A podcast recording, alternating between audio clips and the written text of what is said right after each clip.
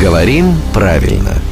Здравствуйте, Володя. Доброе утро. Доброе утро. А, тут на днях, а, выскакивая из дому рано-рано по утру, а, я, уже одевшись, вышел в подъезд и понимаю, что как-то я переусердствовал. Надо бы что-нибудь полегче. И вернулся. И, собственно, в этот момент вспомнил о вас.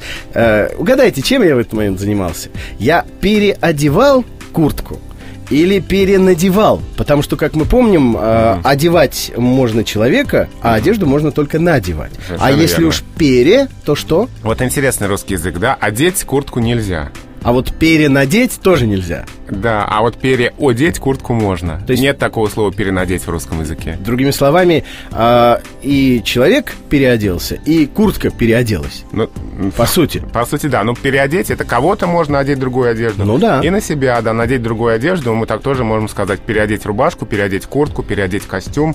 Это правильно. Вот странно, да, одеть костюм нельзя, переодеть костюм можно. Ну да, мне, как человек с армянской фамилией, остается только сказать великий, могучий русскому языка. А за все остальное, друзья, прошу любить и жаловать главного редактора Грамм-Тру Владимира Пахомова.